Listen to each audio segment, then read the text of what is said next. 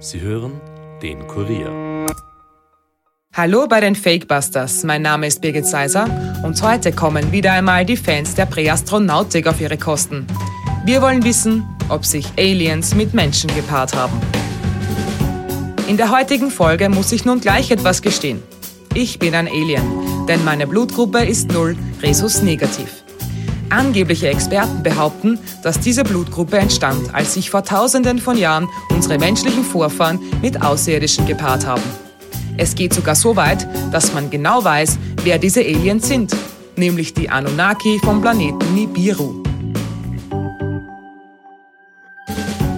Während einige Verschwörungstheoretiker glauben, dass die Anunnaki der Menschheit helfen wollten und uns Technologien gebracht haben, glauben andere, dass sie uns nur als billige Sklaven züchteten. So oder so.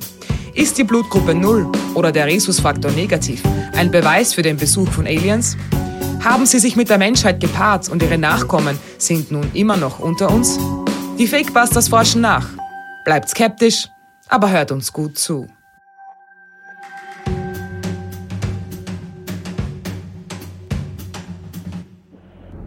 The very fact that an Rh negative mother, her body would actually try to kill an Rh positive baby generates bizarre scenarios. How on earth could this happen? It suggests somewhere in our lineage that the Rh negatives and the Rh positives are perceived as being profoundly different. And also, studies of Rh negatives suggest that they have lower than normal blood pressure lower than normal pulse. In number of cases, they have an extra vertebra in their back. Was uns Nick Redfern, ein Buchautor, hier in einer Doku des History Channel sagt, stimmt zum Teil. Der Körper der Rhesusfaktor negativen Mutter kann wirklich Antikörper gegen ein Kind, das Rhesusfaktor positiv ist, entwickeln. Und es stimmt auch, dass gewisse Blutgruppen für gewisse Krankheiten anfälliger sind als andere. Dazu später mehr. Aber stimmt es, dass Rhesus-negative Menschen und Rhesus-positive Menschen so unterschiedlich sind? Schauen wir uns zunächst an, was die Blutgruppe überhaupt ist. Blutgruppen sind verschiedene Arten von Blut, die durch Antigene auf den roten Blutkörperchen bestimmt werden. Antigene lösen im Körper eine Immunantwort aus, weil sie vom Immunsystem als körperfremd erkannt werden. Das Immunsystem produziert dann Antikörper, um diese Antigene zu bekämpfen. Das ist zum Beispiel sehr wichtig bei der Abwehr von Krankheitserregern. Im Fall der Blutgruppen sind diese Antigene schon von vornherein im Körper vorhanden, also quasi seit Geburt einprogrammiert. Je nach Antigenen gibt es dann verschiedene Blutgruppen A, B, AB und 0, die als sogenanntes AB0-System bezeichnet werden. Entdeckt wurde es 1901 vom österreichischen Mediziner Karl Landsteiner. 1930 erhielt er dafür sogar den Nobelpreis. Der Rhesusfaktor wurde dann in den 1940ern entdeckt. Er ist auch ein Antigen, das sich auf der Oberfläche der roten Blutkörperchen befindet. Menschen werden je nach Vorhandensein oder Fehlen dieses Antigens in die zwei Hauptgruppen eingeteilt, also eben Rhesus positiv oder Rhesus negativ. Die Blutgruppen zu kennen ist wichtig für Transfusionen oder Transplantationen. Aber was hat das alles mit Aliens zu tun? Wir haben am Anfang ja schon Nick Redfern gehört, der 2016 ein Buch über dieses angebliche Alienblut herausgebracht hat. Redfern ist Ufologe und Grenzwissenschaftler, also nicht unbedingt das, was die seriöse Wissenschaft ernst nimmt. In letzter Zeit häufen sich nun aber Redferns Theorien und seine Blutgruppentheorie wird in sozialen Netzwerken immer populärer. Präastronautiker geben Kommentare zu der mysteriösen Alien-Blutgruppe ab. Obwohl das alles absurd klingt, scheinen viele Menschen daran zu glauben. Redfern hat viele Bestseller geschrieben und in seinem Werk das Blut von Aliens vereint er auf 280 Seiten fast jede These der Präastronautik mit seiner Blutgruppentheorie. Redfern behauptet, dass große Teile der Menschheitsgeschichte fehlen würden oder falsch erzählt seien. Laut einer Statistik aus dem Jahr 2020 sind 16 Prozent der Menschen weltweit Resus negativ. Das stimmt wirklich. Und gleich vorab, ihr müsst heute gut darauf achten, was wissenschaftliche Fakten sind und was die Präastronautik dazu dichtet. Ich werde das auch immer wieder erwähnen. Die Rhesus-Negativen sollen jedenfalls angeblich besondere Eigenschaften haben und sollen dem Rest der Menschheit körperlich, mental, spirituell und psychologisch weit überlegen sein. Ich fühle mich geschmeichelt, kann das aber leider nicht bestätigen. Aber weiter. Redfern nennt auch konkrete Beispiele. Angeblich seien alle Menschen, die jemals behauptet haben, von Außerirdischen entführt worden zu sein, Resus negativ. Und Oberpräastronautiker Erich von Deneken ist natürlich auch Resus negativ.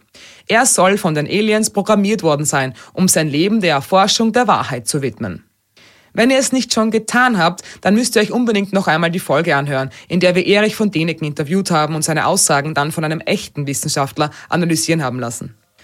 Aber kommen wir jetzt wieder zum angeblichen Alienblut und damit zu den Basken, mit denen Redfern seine Theorie beginnt.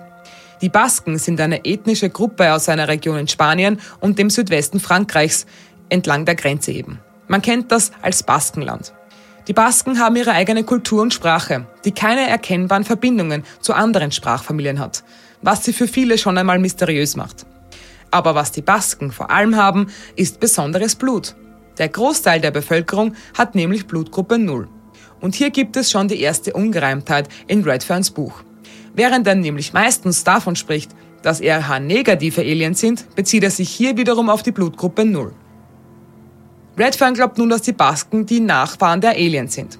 Was stimmt ist, dass die Basken wirklich eine sehr alte Bevölkerungsgruppe in Europa sind. Ihre Ursprünge werden oft als prä-indoeuropäisch beschrieben. Sie sollen Nachfahren des Cro-Magnon-Menschen sein. Skelette der Cro-Magnon-Menschen wurden 1860 in der gleichnamigen Höhle in Frankreich entdeckt. Sie waren anatomisch moderne Menschen, die vor ca. 40.000 bis 10.000 Jahren im späten Pleistozän, also am Ende der letzten Eiszeit in Europa gelebt haben. Diese Menschen gehörten zur Art Homo sapiens und ähneln uns also sehr.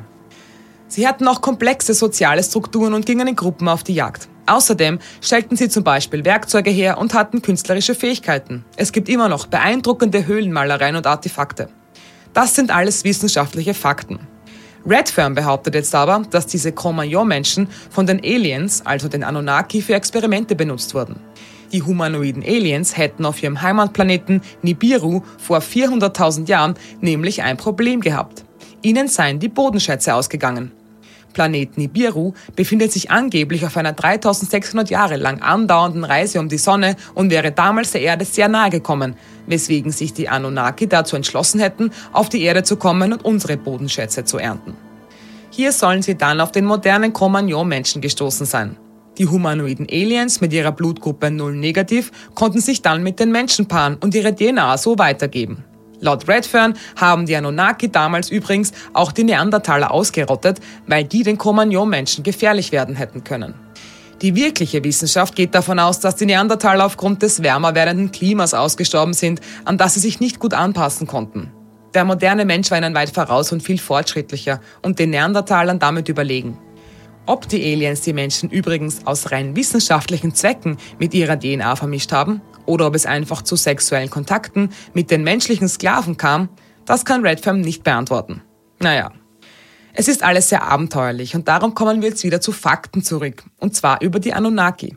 Die tauchen nämlich nicht nur als Hirngespinst von Grenzwissenschaftlern auf, sondern auch in der echten Menschheitsgeschichte. Die Anunnaki sind Götter aus der sumerischen Mythologie, einer der ältesten bekannten Hochkulturen im heutigen Irak. Der Begriff bedeutet diejenigen, die vom Himmel auf die Erde herabkamen. In den sumerischen Keilschrifttexten werden sie als göttliche Wesen beschrieben, die eine Rolle in der Erschaffung der Menschheit spielten. Man muss schon zugeben, das gibt für Präastronautiker natürlich sehr viel her. Auch die Sekte Scientology spielt immer wieder mit dem Anunnaki-Mythos. Wenn euch das interessiert, dann habe ich gute Nachrichten. Wir werden da in der nächsten Folge darüber sprechen. Den Mythos der Anunnaki gab es also wirklich. Irgendwelche konkreten wissenschaftlichen Erkenntnisse fehlen aber. Man kann das vergleichen mit den Göttern im Olymp in der griechischen Mythologie. Die Frage ist jetzt, wenn die Aliens schon da waren, warum wissen wir nichts von ihnen und warum sind sie nicht mehr da? Das hat mit einem Krieg vor 13.000 Jahren zu tun. Laut Redfern zumindest. Unter den Anunnaki soll es nämlich zu einem atomaren Bürgerkrieg gekommen sein. Angeblich kann man davon sogar in der Bibel lesen, nämlich in der Genesis. Präastronautiker glauben, dass die Erzählung vom Untergang der Städte Sodom und Gomorra einen atomaren Krieg der Anunnaki beschreibt. Weil dieser Krieg irgendwann zu eskalieren drohte und die ganze Spezies der Anunnaki in Gefahr war, flüchteten sie wieder zurück auf ihren Heimatplaneten Nibiru. Die Menschen überließen sie ihrem Schicksal. Mit dem Wissen, das man von der außerirdischen Spezies gelernt hatte, konnten die alten Ägypter dann zum Beispiel die Pyramiden bauen. Irgendwann ging dieses Wissen dann verloren oder wurde laut Redfern absichtlich vernichtet. Denn auch Reptiloide und die CIA finden Platz in seinem Buch. Das erwartet man ja schon fast. Aber das würde jetzt zu weit führen und es ist doch wirklich sehr absurd. Er kommt dann zu dem Schluss, dass uns ein weiterer Krieg bevorsteht. Die RH-Negativen gegen den Rest der Welt sozusagen. Es wird eine regelrechte Hexenjagd auf die angeblichen Alien-Nachfahren prophezeit. Es sollen uns dunkle, apokalyptische Zeiten bevorstehen. Menschen gegen Menschen. Auch medizinisch soll es laut Präastronautikern Beweise für das Alienblut geben, nämlich den folgenden. Wie haben wir schon gehört, Mütter, die RH-negativ sind, können nach der ersten Geburt von einem RH-positiven Baby Antikörper gegen den nächsten Fötus entwickeln. Das stimmt doch wirklich. Redfern glaubt, dass die Aliens damit die Menschen ausrotten wollen, um ihre überlegene DNA zu sichern. Was ist da dran? Wir haben jetzt viel gehört und deshalb freue ich mich jetzt umso mehr, einen absoluten Experten für Blutgruppen bei uns begrüßen zu dürfen. Universitätsprofessor Dr. Günter Körmetzi von der Med-Uni Wien ist der stellvertretende Leiter für Transfusionsmedizin und Zelltherapie und er wird uns jetzt erklären, warum das mit dem Alienblut Nonsens ist. Herr Professor Körmetzi, was sind denn Blutgruppen überhaupt? Also Blutgruppen sind unterschiedliche Eigenschaften auf Blutzellen, insbesondere der roten Blutzellen, auch Erythrozyten genannt diese unterschiedlichen Eigenschaften, die muss man sich so analog vorstellen, wie die Leute haben unterschiedliche Haarfarben, Augenfarben und, und viele andere Eigenschaften, die differieren zwischen den Individuen. Und das macht vor der Zelloberfläche von Blutzellen nicht halt, sondern dort ist es genauso. Üblicherweise werden ja Blutgruppen als AB0 und allenfalls vielleicht auch als Rhesusfaktor wahrgenommen. In Wirklichkeit ist das sehr viel umfangreicher, dieses Feld. Es gibt also nicht nur die AB0-Blutgruppe und das Rhesus-Blutgruppensystem, sondern noch weitere 43 Blutgruppensysteme. Und man kennt eben das AB0-System, glaube ich, weithin. Da gibt es vier Haupttypen A, B, 0 und eben AB als Blutgruppe. Beim Rhesusfaktor gibt es nicht nur Rhesus positiv und negativ, sondern in Wirklichkeit in etwa 50 verschiedene Eigenschaften. Kell-Kit, Duffy, MNS, Lewis. Also da gibt es sehr viele Blutgruppensysteme, die vielleicht so ähm, jenseits des medizinischen Personals nicht allzu bekannt sind.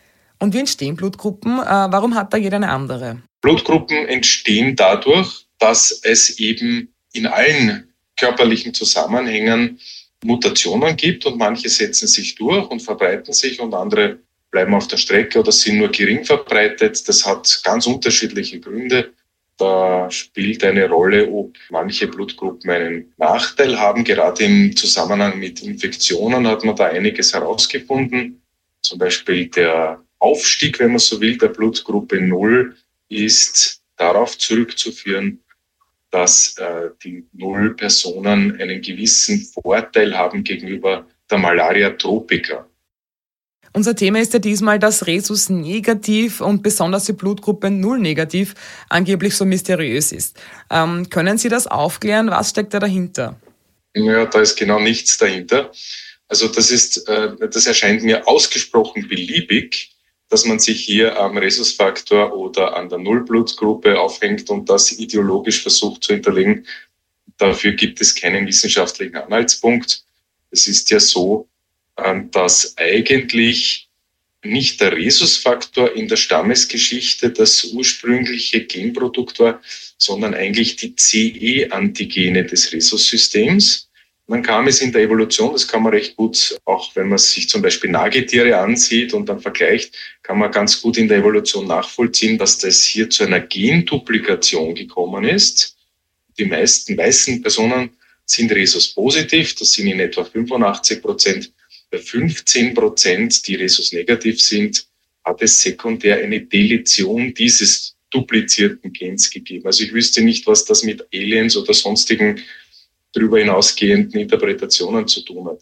Mutationen sind letztlich zufällige Veränderungen des Genotyps und man muss sich auch davor hüten, zu fokussiert einen Genort mit irgendwelchen, ich weiß nicht, Persönlichkeitseigenschaften oder Mysterien zu umgeben, zumal der Mensch über 20.000 Gene hat. Und äh, Sie können sich vorstellen, dass das bei mir auf einiges Unverständnis stößt, wenn man jetzt sagt, ah, das ist irgendwie und man weiß nicht recht. Ja, in vielen Fällen weiß man nicht, wodurch die Mutation ausgelöst wird. Man hat im, im Laufe der Jahrzehnte viel Wissen angesammelt über Blutgruppen und Krankheitsassoziationen zum Beispiel oder auch über Migrationsbewegungen, Isolationsbewegungen. Also es gibt hier da und dort Vorteile für manche Blutgruppen und Nachteile für manche andere Blutgruppen. Und nachdem wir ja aus einem Mosaik verschiedenster Eigenschaften bestehen, äh, kann vieles, das eigentlich zuerst negativ erscheint, durch andere Faktoren durchaus aufgehoben werden. Ja, also man kann es meistens nicht an einem Faktor festmachen. Ja, dazu ist die, die Sachlage schlicht viel zu komplex. Da habe ich eine kurze Zwischenfrage. Wenn das Mutationen sind, könnte es dann sein, dass sich noch weitere Blutgruppen entwickeln im Laufe der Zeit? Also auf individueller Ebene, wir haben alle irgendwelche Mutationen im Körper und manche einzelne kommen durch und werden dann zum Beispiel zum Krebs. Ja. Aber rein prinzipiell die Evolution, die ist ja nicht abgeschlossen. Also das ist ein kontinuierlicher Prozess, der weiterläuft. Wir finden auch tatsächlich immer neue Blutgruppen, Antigene, die dann in entsprechende Blutgruppensysteme probiert werden. Aber natürlich, das ist jetzt nicht ein total rasanter Prozess, sondern ein sehr schleichender Prozess, diese Mutationen, die sich dann in den verschiedenen Ethnien, also es gibt geografisch und ethnisch ganz unterschiedliche Verteilungen von Blutgruppen. Das hat damit zu tun, dass es natürlich Migrationsbewegungen gab oder dass es auch isolierte Populationen gab, also auf Inseln oder innerhalb einer Mehrheit sich einzelne Gruppen isoliert haben aus eigenen Antrieb oder vielleicht auch aus Diskriminationsgründen. Und dann gibt es, wie gesagt, eben auch durchaus für die Frequenz von Blutgruppen relevante epidemische Erkrankungen, wie zum Beispiel die Malaria, die dann hier Einfluss auf die Frequenzen nehmen. Und das ist keineswegs auf AB0 und Rhesus beschränkt, sondern das ist zum Beispiel gerade im Bereich der Malaria tertiana gibt es hier in Westafrika das Phänomen, dass äh, hier sich äh, Leute mit einer DAFI-0-Eigenschaft herausgebildet haben und das dort sehr verbreitet ist. Das ist etwas, was wir in Europa schlichtweg nicht sehen, also nur bei Migrantinnen. Jetzt sprechen wir schon von Erkrankungen und gewissen Eigenschaften, die die verschiedenen Blutgruppen haben. Äh, welche Blutgruppen sind denn wofür anfälliger? Was gibt es da für Erkenntnisse? Also gerade die rezente Corona-Pandemie hat gezeigt, dass zum Beispiel Leute mit der Blutgruppe A leichter infiziert werden und eine höhere Infektionsrate haben.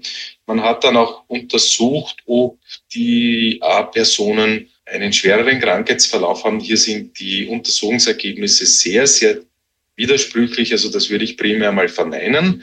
Aber die Rate der Infektion ist bei A-Personen, das ist ziemlich gut etabliert und zwar weltweit an vielen, in vielen Studien interessanterweise erhöht und dafür gibt es auch Mechanismen. Also man hat festgestellt, dass die A-Eigenschaft, das sind Kohlenhydratbestandteile auf der Zelloberfläche. Und diese Kohlenhydratbestandteile begünstigen die Anlagerung von Coronaviren. Das ist einer der Mechanismen, warum hier eine erhöhte Rate festzustellen ist. Es gibt aber noch einen anderen ziemlich genialen Umstand. Also der ist insofern genial, als diese Hypothese sehr früh formuliert wurde in der Pandemie und experimentell und, und wissenschaftlich gut unterlegt ist. Es ist ja so, die Besonderheit der AB0-Blutgruppe besteht darin, dass man seit seinen ersten Lebensmonaten Antikörper hat, immer gegen die jeweils andere Blutgruppe. Also der A-Mensch hat B-Antikörper, der B-Anti-A-Antikörper, der Nuller hat Anti-A und Anti-B und nur der AB-Mensch hat keine solchen Antikörper. Jetzt, wenn man sich eine Infektion mit Coronaviren vorstellt, die nützen den proliferativen Apparat des Körpers aus, könnte man vereinfacht sagen. Und jemand, der A ist, scheidet A typische Viren aus. Die tragen Spuren von A-Antigen auf ihrer Hülle. Und wenn der jetzt einen Nullmenschen anhustet, hat dieser Nullmensch schon Anti-A und hat sozusagen eine generelle, wie soll ich sagen, Abwehrschiene. Die ist jetzt nicht extrem wirksam, aber sie ist immerhin ein kleiner Vorteil. Ja, oder ein B-Mensch kann vom A auch nicht so gut angesteckt werden. Der Nuller hingegen kann natürlich relativ leicht, unter Anführungszeichen leicht. Ja. Da geht's, das sind jetzt keine gewaltigen Unterschiede, aber sie sind messbar. Nuller hat es einfacher, jemanden anzustecken, weil seine Viren eben nicht A und B tragen. Somit nicht durch diese Antikörperarten hier abgefangen werden können. Das sind ganz interessante, sehr komplexe Dinge. Die Blutgruppenforschung, die existiert seit 123, 124 Jahren. Karl Landsteiner die AB0-Blutgruppe entdeckt und 1930 den Nobelpreis dafür bekommen. Und seit damals wird geforscht und das sind sehr rezente Erkenntnisse. Also total spannend. Wir haben heute schon von Schwangeren gehört, wo es Probleme geben kann, äh, wenn sie Rhesus negativ sind. Können Sie uns vielleicht erklären, wie es dazu kommen kann? Also, dass eine Nullmutter mit einem A-Kind eine Konstellation ist, die einen gewissen Nachteil bedeuten kann, ist darauf begründet, dass eine Nullmutter ja Anti-A hat und es ist ja schon sehr lange bekannt, dass mütterliche Antikörper über die Plazenta auf das Kind übertragen werden, um das Kind quasi zu schützen immunologisch ja, vor Infektionen.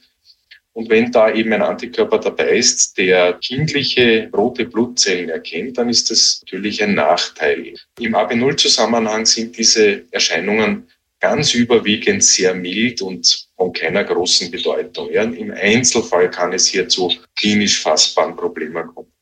Beim Rhesusfaktor ist es so, da hat man nicht automatisch einen Antikörper, wenn man Rhesus negativ ist, gegen den Rhesus positiv. Hier muss irgendein Kontakt mit fremden Erythrozyten durch vorangegangene Transfusion oder eben frühere Schwangerschaft sich gebildet haben. Und wenn eben eine Schwangere solch einen Anti-Rhesusfaktor-Antikörper hat, wird der eben auch auf das Kind übertragen und kann dann dort durchaus beträchtliche klinische Probleme machen und das Kind unter Umständen sogar vital gefährden. Es gibt hier auch eine sogenannte Rhesus-Prophylaxe, die Rhesus-negativen Damen gegeben wird, damit sie eben keinen solch einen Antikörper entwickeln. Das ist eine total sichere und sehr, sehr, sehr effektive Methode. Also da haben wir seit etwas über 50 Jahren ein gutes Mittel, um das zu verhindern. Also das ist auch keine neue, moderne Erscheinung. Sie können das auch zum Beispiel mit dem Kell-Antigen haben. Also wenn eine Frau Anti-Kell entwickelt hat durch vorangegangene Bluttransfusion oder Schwangerschaft, dann kann das genauso dramatische Folgen für das Kind haben. Das heißt, auch unter diesem Blickwinkel, es ist nicht der Rhesusfaktor allein, sondern es gibt in etwa 50 Konstellationen, die für das Kind, also unter dem Blutgruppenaspekt für das Kind, von klinischer Bedeutung sein können. Also Sie sehen auch hier die Fokussierung auf den Rhesusfaktor, auch wenn das ein wichtiges Element ist in diesem Zusammenhang, ist total beliebig. Sie sagen, es gibt nur A, B0 und Rhesus negativ und positiv. Äh, warum ist es eigentlich nicht so öffentlich bekannt, dass es da viel mehr Kategorien gibt? Ja, also natürlich bedarf es einer gewissen medizinischen Expertise, sich hier auszukennen. Und darum gibt es ja auch das Fach äh, Transfusionsmedizin.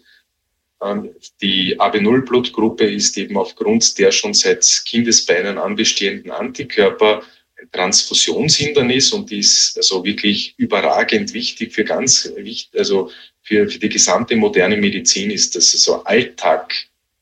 Ja, ohne Blutgruppenbestimmung äh, ist es ganz schwierig, Unfallopfer zu versorgen oder Operationen entsprechend mit Transfusionstherapie abzusichern. Und äh, Leute, die Krebs haben, vielleicht Chemotherapie erhalten, die sind alle von Transfusionen abhängig. Also es gibt in Wirklichkeit keine moderne Medizin ohne Transfusionstherapie. Ja, das kann man sickern lassen, ist aber Tatsache. Und AB0 hat einen ganz überragenden Einfluss auf viele medizinische Umstände. Und der Rhesusfaktor hat insofern die Besonderheit, dass er sehr, ein sehr komplexes, sehr großes Antigen ist, dass der Rhesus-Positive hat. Und der Rhesus-Negative, der hat es nicht, dem fehlt das gänzlich. Und daraus folgert, dass hier der Rhesusfaktor besonders immunogen ist. Also wenn Sie als Rhesus-negative Person mit Rhesus-positiven Zellen Kontakt haben, ja, durch Transfusion oder Schwangerschaft, auch durch Transplantation, dann besteht eine relativ hohe Wahrscheinlichkeit, dass sie einen Antikörper entwickeln. Und zum Abschluss wollen wir jetzt auch noch einmal die Gelegenheit nutzen, um auf das Blutspenden aufmerksam zu machen.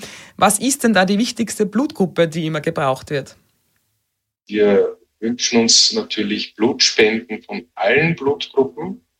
Es gibt einen gewissen Überbedarf an Null- und Rhesus-negativen Bluttransfusionen, weil die im Notfall ungetestet transfundiert werden. Aber äh, ansonsten sind alle Blutgruppentypen gefragt im Blutspendewesen. Vielen Dank, Professor Günther Körmetzi. Und wir fassen noch einmal zusammen. Blutgruppen sind etwas sehr Irdisches, das uns nicht von Aliens gebracht wurde. So sehr ich alle, die jetzt geglaubt haben, ein Alien zu sein, enttäuschen muss. Die Materie ist aber spannend. Wie wir gehört haben, könnten immer wieder neue Blutgruppen entstehen und daran erkennt man, dass die Menschheit sich weiterentwickelt. Um eine Faszination für das Thema zu haben, braucht es also gar keine Außerirdischen. In diesem Sinne, bleibt skeptisch, aber hört uns gut zu. Das war's für heute von den Fakebusters. Wenn ihr Infos zu diesem Podcast braucht, findet ihr sie unter www.kurier.at slash fakebusters. Wenn euch der Podcast gefällt, abonniert uns doch und hinterlasst uns eine Bewertung in eurer Podcast-App. Fakebusters ist ein Podcast des Kurier. Moderation von mir, Birgit Zeiser, Schnitt Dominik Kanzian, Produzent Elias Nadmesnik. Weitere Podcasts findet ihr auch unter www.kurier.at slash podcasts.